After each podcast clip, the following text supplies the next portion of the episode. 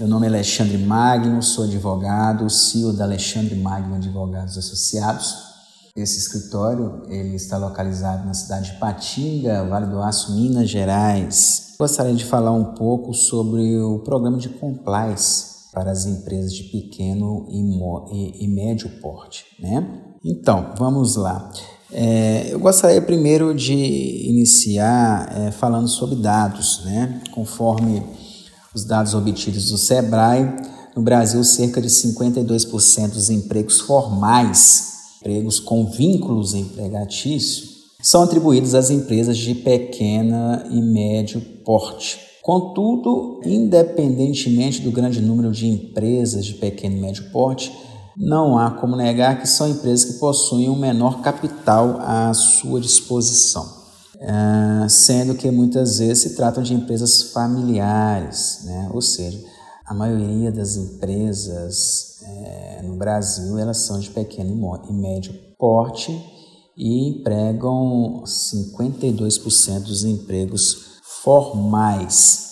Neste contexto, por que, que as empresas de pequeno e médio porte deveriam inserir programas de compliance dentro delas. Com o aumento né, de escândalos de fraudes e corrupções nos últimos anos, as empresas aumentaram seus investimentos em políticas de ética e transparência, ao mesmo passo que começou a exigir que seus parceiros, independente do porte da empresa, também venham a aderir aos programas de compliance. Sem dúvidas é que a implementação de um programa de compliance é extremamente salutar para a reputação da empresa, independente do seu porte econômico, passará a gozar de maior prestígio, prestígio e respeitabilidade social e econômica. Empresas que não se sujeitam ou resistem a essa nova tendência de mercado sofrerão aos poucos certa segregação negocial a qual se agravará até se tornar impossível né, a manutenção do sucesso do empreendimento sem aderência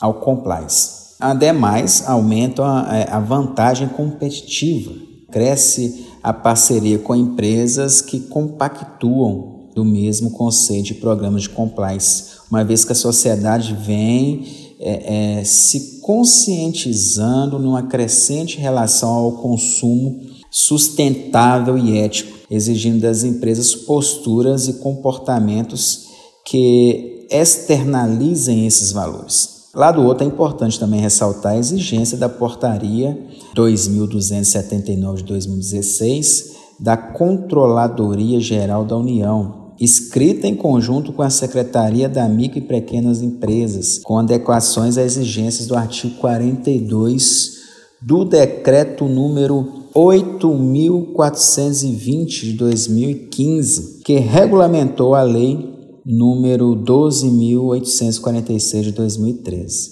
né?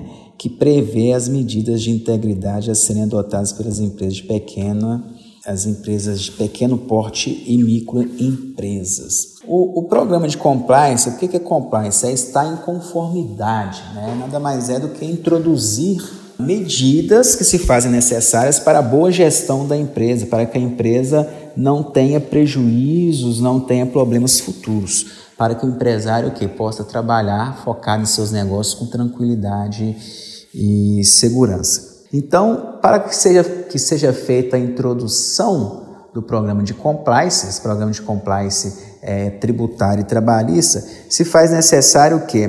Que seja contratado um advogado experiente, que tenha conhecimento na área, para fazer uma auditoria dentro da empresa, para verificar se a empresa está, está adequada, está condizente com as regras, as leis, as diretrizes, para que, se não tiver, ela possa ser introduzida esse compliance para colocar em conformidade com as leis brasileiras, né? Então é feito primeiro no que tange ao trabalhista uma averiguação na admissão e documentação dos colaboradores, é feito também a vistoria no registro de, de ponto e jornada, a folha de pagamento, a questão no que tange a segurança e medicina do trabalho, dos depósitos do FGTS, do FGTS e recolhimento previdenciário. Ah, as contratações de profissionais autônomos e terceirizações, isso também é verificado.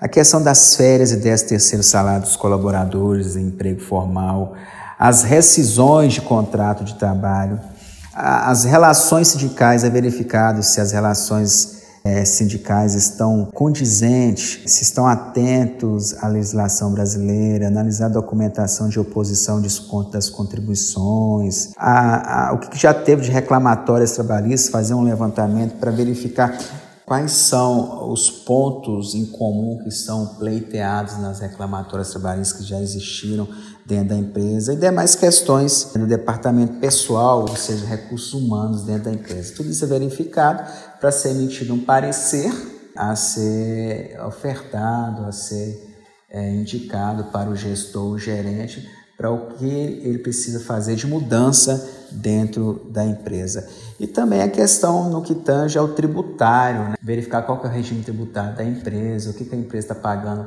para mais, o que pode ser requerido de restituição, questão de parcelamentos da empresa, introduzir ele no, na, a empresa no Simples Nacional. É importante trabalhar a questão da elisão fiscal, né, para trazer economia para o empresário, a correta análise dos tributos pagos.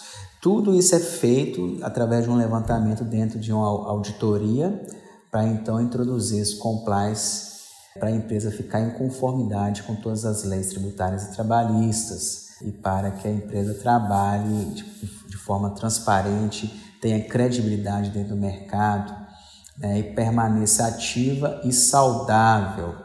Essas são as, as ponderações que eu gostaria de fazer hoje. Qualquer dúvida, entre em contato comigo e me acompanhe nas redes sociais. Grande abraço a todos.